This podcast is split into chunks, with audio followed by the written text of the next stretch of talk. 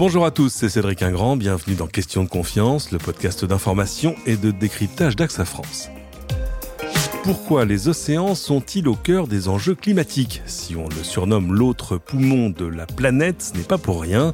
Régulateur thermique du climat, mer nourricière pour près de la moitié des habitants de cette terre, habitat naturel de millions d'espèces vivantes qui composent une riche biodiversité marine, ressources énergétiques aussi, quand on en fait la somme, ça ne fait aucun doute, l'océan est l'un des plus importants systèmes de soutien de la vie. Pourtant, ces écosystèmes marins sont soumis à de nombreuses pressions, de la pollution au changement climatique en passant par la surexploitation de ses ressources, la surpêche aussi, de l'importance des océans pour l'humanité. On va se parler aujourd'hui avec un expert, s'il en est. Scientifique, explorateur infatigable des mers et des pôles, il fait partie de ces hommes qui se battent pour continuer à en savoir toujours plus sur ces grandes bleues et préserver leurs rôles essentiels. Bonjour Jean-Louis Etienne. Bonjour, bonjour Cédric.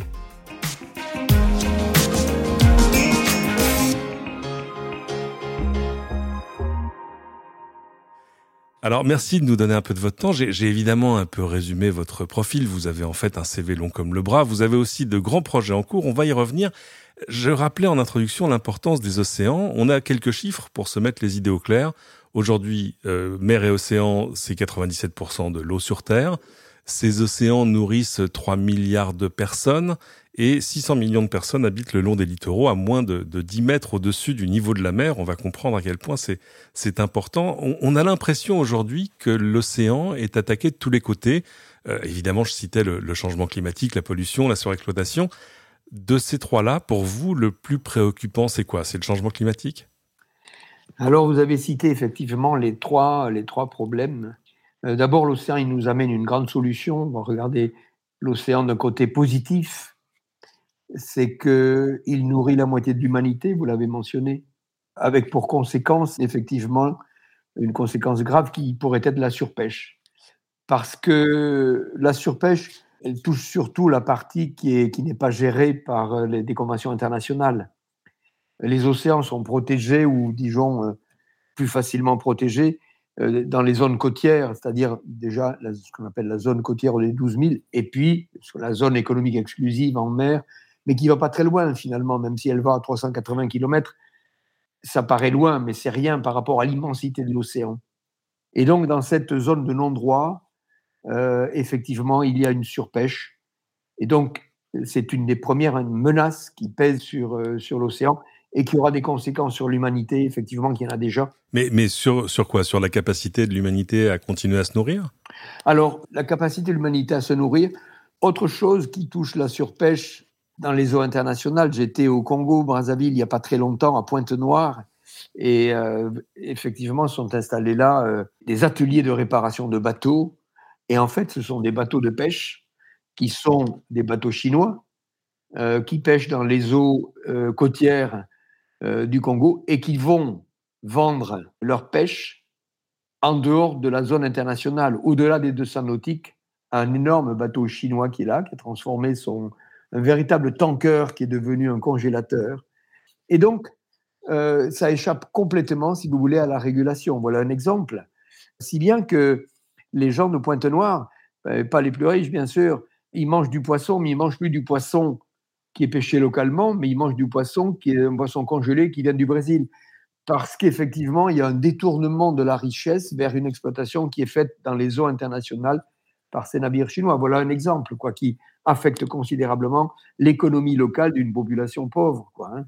C'est intéressant parce que j'aurais pensé que vous auriez mis le changement climatique en haut de la liste Parce qu'évidemment, on le voit, c'est-à-dire qu'il y a des choses qu'on oublie. Euh, l'océan aujourd'hui, il produit 60% de l'oxygène de notre atmosphère. Et en plus, il a un autre mérite, c'est qu'il stocke la majorité du CO2 qu'on émet. Donc c'est quand même merveilleux. J'ai commencé par dire merci à l'océan, merci de nourrir la moitié de l'humanité. Et j'en viens au climat. Merci l'océan de capter 93% de l'excès de chaleur et une grande partie de gaz carbonique. Bien sûr. Effectivement, si l'océan n'avait pas ce rôle de recapture du gaz carbonique, le réchauffement climatique serait euh, bien au-delà. Mais enfin, c'est son rôle depuis très longtemps, quoi, hein, depuis, euh, depuis que la Terre est la Terre. Vous voyez, c'est, on va dire. Et ça, c'est quelque chose qui a des conséquences, bien sûr, pour que les gens comprennent. L'océan capte l'excès de chaleur, c'est pas rien, 93% de l'excès de chaleur à la surface, bien sûr. Donc, euh, on connaît tous ou on a entendu parler des alizés. Les alizés, ce sont ces vents qui soufflent du nord de l'Afrique vers la Caraïbe hein, et qui poussent les eaux chaudes de surface. Tout le monde sait que l'eau est chaude à la surface. Quand on se baigne et que l'eau est bonne, on fait une petite piquée sous l'eau et ah, elle est beaucoup plus froide. L'eau chaude est à la surface. Et donc les alizés poussent cette eau chaude de surface vers l'arc caribéen, la Caraïbe, mhm. hein, qui est une véritable digue d'îles volcaniques, on va dire. Et donc régulièrement, cette chaleur, depuis toujours, s'accumule le long de, des îles de la Caraïbe, la Guadeloupe, la Martinique et toutes les autres. Et régulièrement, je dirais qu'il y a ce qu'on appelle des tempêtes tropicales, c'est-à-dire l'océan se vide de cet excès de chaleur. Il y a pendant quelques jours des pluies abondantes, des orages, du voilà, on appelle ça des tempêtes tropicales classiques. Cependant, ce qui se passe aujourd'hui, c'est qu'il y a beaucoup plus d'eau chaude accumulée à la surface de nos océans due au réchauffement climatique. L'Alizé continue à faire son boulot de pousser cette eau chaude vers l'arc caribéen. Et aujourd'hui, quand vous avez 50 mètres d'épaisseur accumulée le long de la Caraïbe, 50 mètres d'épaisseur d'eau à 27 degrés, là, vous avez une bombe thermique. Et donc, ce qui se passe, c'est que les tempêtes tropicales existent toujours, elles existent toujours, mais elles ont augmenté en intensité, ça devient des cyclones. Voilà une des conséquences, effectivement. Donc, merci à l'océan de capter cet excès de chaleur, mais les conséquences, on les connaît. Sans aller si loin, la Méditerranée, le phénomène méditerranéen, mhm. ça a toujours existé, si vous voulez.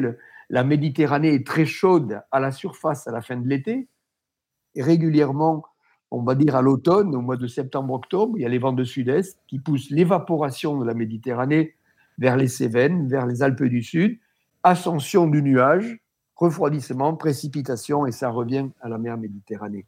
Et donc on voit aujourd'hui que l'excès de chaleur, c'est excès d'humidité, et donc euh, ce qui était des, des petites crues deviennent des inondations catastrophiques. Voilà les conséquences effectivement de l'excès de chaleur euh, de l'océan.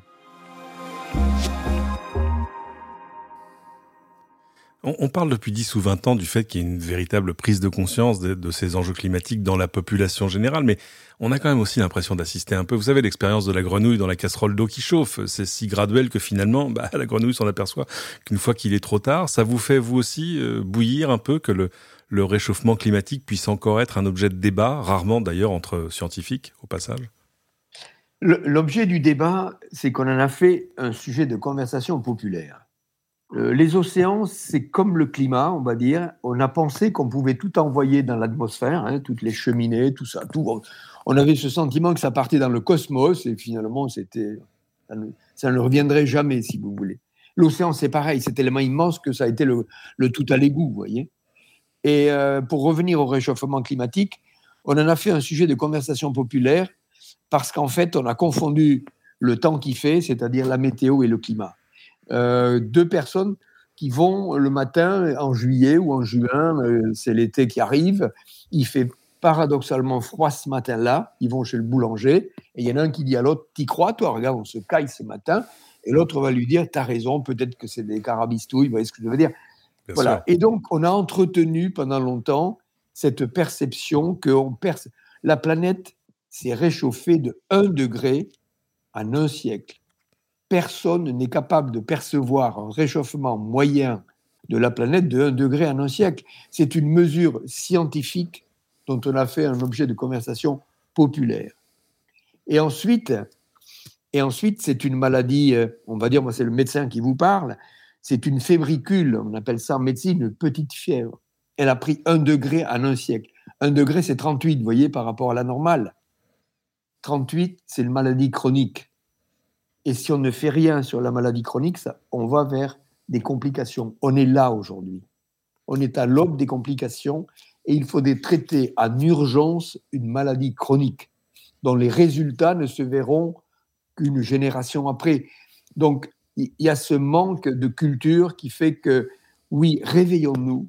C'est quelque chose qui est sournois, qui est installé, qui est là. En plus, le, le coupable, il a plein de défauts il est invisible, il n'a pas de couleur. On n'a pas d'aspirateur à CO2. Une fois qu'il est parti de l'atmosphère, il est là, voyez.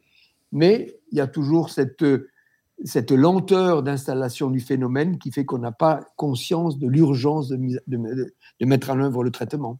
Alors même si on veut jouer les Saint Thomas, on, les voit bien déjà ces impacts du changement climatique sur les sur les océans. On parlait là de la Méditerranée et de l'Atlantique et de sa relation avec le avec la Caraïbe, mais même si vous allez dans les mers du Nord que vous connaissez beaucoup mieux que moi, euh, la fonte des calottes glaciaires, euh, la montée du niveau de la mer également, c'est des choses qui commencent déjà à se voir. Ah oui oui oui. Oui et puis euh, dans la vie de l'océan même, vous avez aujourd'hui des, des poissons tropicaux qui commencent à remonter vers le nord les poissons euh, des balistes, si vous voulez, sont au large de Brest et puis ils vont monter. Donc les poissons qui sont habitués à une certaine température migrent vers le nord. Une autre conséquence, c'est qu'au Groenland, par exemple, c'est un peuple de chasseurs et de pêcheurs. Ce qui se passe aujourd'hui, c'est sur la côte ouest du Groenland, il n'y a pratiquement plus de glace en hiver. Donc ils pêchent tout le temps. Donc ceux qui étaient des poissons d'une certaine taille, aujourd'hui, sont des petits. Et ça, c'est pour euh, effectivement l'impact. Ensuite, il y a un autre impact, effectivement, on évoque le changement climatique, mais c'est la pollution. Vous voyez, dans ces eaux nordiques, elles sont très pures. Quand vous regardez, si vous voulez, un, iceberg qui flotte, qui est magnifique, mhm. l'eau est, est turquoise dessous, absolument magnifique.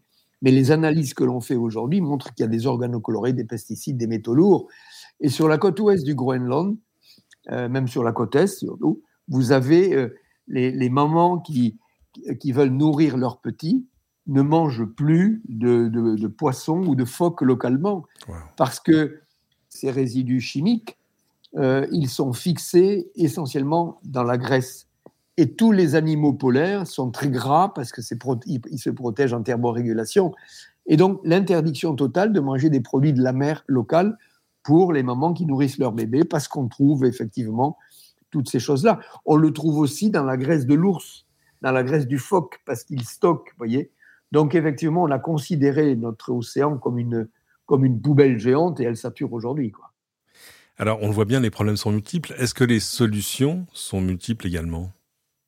Alors la solution, si vous voulez, d'abord du changement climatique, il faut décarboner l'énergie. C'est la base de tout. En 2019, nous avons envoyé dans l'atmosphère 43 milliards de tonnes de CO2. 43 milliards de tonnes de CO2 dans l'atmosphère. 45% restent là-haut, dans l'air, dans l'atmosphère, et s'accumulent. Et donc, font accroître le réchauffement climatique. 25% est repris par la nature à terre et 35% par les océans. Donc, décarboner l'énergie, mais aussi faciliter la recapture du gaz carbonique qu'on a envoyé dans l'air. Je le disais tout à l'heure, on n'a pas d'aspirateur à CO2. Il n'y a que la nature qui peut recapturer le gaz carbonique qu'on a envoyé dans l'air. La nature, c'est ce qu'on appelle la photosynthèse. La photosynthèse, c'est effectivement la capacité qu'ont les plantes à se nourrir sous l'action du soleil. Pour ça, elles captent le gaz carbonique dans l'air, elles en font du glucose, leur nourriture, et elles nous libèrent l'oxygène. Donc il n'y a que le pigment vert de chlorophylle qui peut soustraire l'excès de CO2 dans l'atmosphère. D'où on dit arrêtez la déforestation, mettez des partout, mettez des prairies, essayons de limiter l'extension des constructions, etc. C'est ça qu'il faut mettre en place pour la recapture. Ça, c'est à terre. Et l'océan joue un rôle identique parce que l'océan est riche en ce qu'on appelle le phytoplancton, sont des microalgues qui, pareil, par la photosynthèse, recapturent du gaz carbonique. Et l'océan, il a un facteur supplémentaire, c'est que le CO2, le gaz carbonique, se dissout dans l'eau. Plus l'eau est froide, plus il absorbe du gaz carbonique. Donc l'océan joue ce rôle qu'on a évoqué de capteur de l'excès de chaleur et de capteur de l'excès du gaz carbonique. Une chose quand même, pour reboucler sur ce qu'on se disait au début, il y a aussi évidemment l'arrêt de la, pêche intensive et puis de la surexploitation des réserves, ce qu'on appelle les réserves halieutiques. Oui, les réserves halieutiques, donc c'est effectivement limiter la pêche et créer des zones de, des nurseries géantes. Vous voyez, euh, il faut laisser des endroits où la nature, où les espèces marines vont pouvoir se reproduire tranquillement et renouer avec l'écosystème terre originel, c'est-à-dire ces fameuses aires marines protégées, mais de grands espaces d'aires marines protégées. C'est une cohabitation qui va être indispensable entre la pêche et la ressource, parce que la pêche s'arrêtera si la ressource disparaît. Et donc la meilleure façon de gérer la ressource, effectivement, bien sûr, de réguler la pêche et créer ces aires marines protégées qui sont des immenses nurseries géantes. Quoi.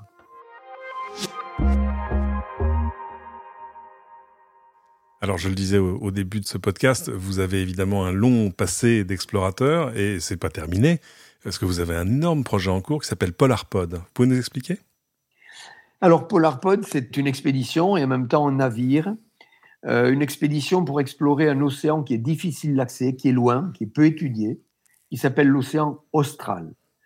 On connaît tous l'hémisphère boréal, les aurores boréales au nord, l'hémisphère austral au sud, l'Australie, et l'océan austral, c'est cet océan que les marins appellent les 50e hurlants et les 40e rugissants. Vous voyez, c'est cet océan qui fait le tour de l'Antarctique, le continent du pôle sud. Toutes les publications sur cet océan qui est peu étudié se terminent par une phrase On a besoin de mesurer in situ de longue durée. On a besoin de s'installer sur cet océan que l'on ne connaît pas. L'équation, c'était quel type de bateau? Voyez, permet de séjourner sur cet océan de tempête. Et donc, on a créé avec le bureau d'études SHIP-ST de Lorient un tube, un flotteur vertical qui fait 100 mètres de haut. Il y a 75 mètres sous l'eau, euh, je l'appelle le tirant d'eau. Personne n'habite sous l'eau. Hein. C'est un flotteur, mais la profondeur lui donne une stabilité.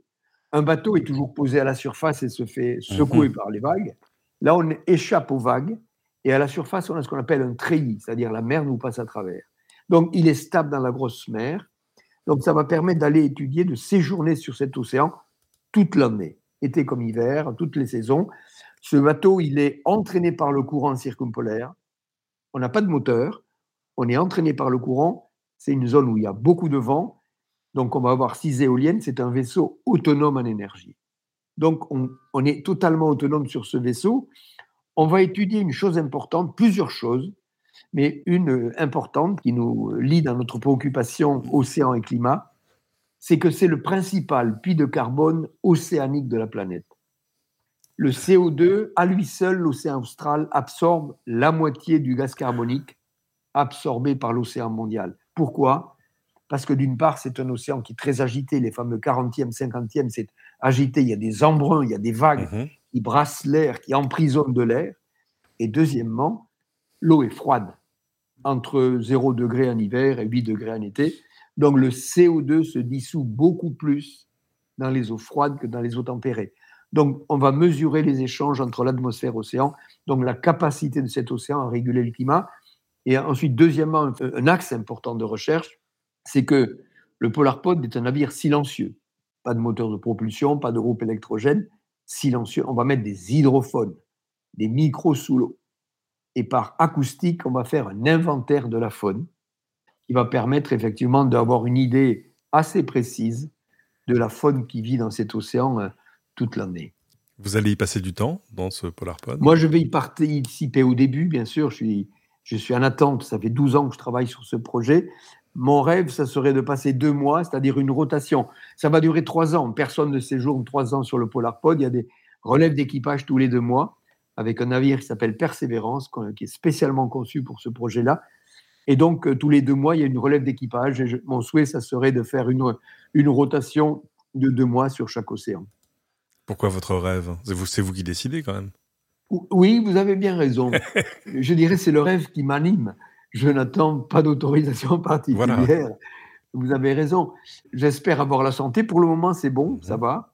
Vous voyez, à la fin de la mission, normalement, j'aurai 80 ans. Mhm. Donc, euh, ben, je suis toujours animé par, euh, par le désir de faire cette expédition et d'autres que j'ai faites précédemment. Je suis sur le chemin, un chemin, des, un chemin qui n'existe pas. Je m'invente des expéditions les unes après les autres et j'y prends du plaisir. C'est aussi une très belle aventure humaine. Avant de se quitter, je voulais citer au chapitre de ce que AXA fait pour le climat et la biodiversité, euh, je voulais rappeler les actions du Fonds AXA qui s'est associé à la plateforme intergouvernementale sur la biodiversité et les services écosystémiques. Son objectif, c'est de renforcer la communauté scientifique qui œuvre à améliorer les connaissances sur la biodiversité, mais aussi à éclairer les politiques publiques au travers d'une contribution financière qui symbolise l'engagement du Fonds AXA pour la recherche à protéger d'abord le bien-être de toutes les formes de vie sur la planète et puis surtout faire progresser la carrière de scientifiques exceptionnels en début de carrière afin de renforcer la recherche sur cette biodiversité. Merci encore infiniment Jean-Louis Etienne pour votre temps et vos lumières. Juste un mot évidemment, si on, veut suivre vos aventures et, Polarpod en premier, on vous suit où? Sur polarpod.fr polarpod.fr ou à mon nom Jean-Louis Etienne. Donc on a déjà une structure de communication qui est bien en place. On va vous suivre avec grand plaisir et beaucoup d'intérêt. Voilà, c'est ainsi que se termine cet épisode. Merci à vous de l'avoir suivi. Épisode à retrouver à la demande sur toutes vos plateformes de podcast habituelles. N'hésitez pas à partager ce podcast, par exemple, à ceux qui pensent encore qu'une mer plus chaude, c'est d'abord une bonne nouvelle pour la baignade. Eh ben non. Venez surtout ajouter vos 5 étoiles et vos commentaires qui aideront d'autres à le découvrir. Et à bientôt pour une nouvelle question de confiance.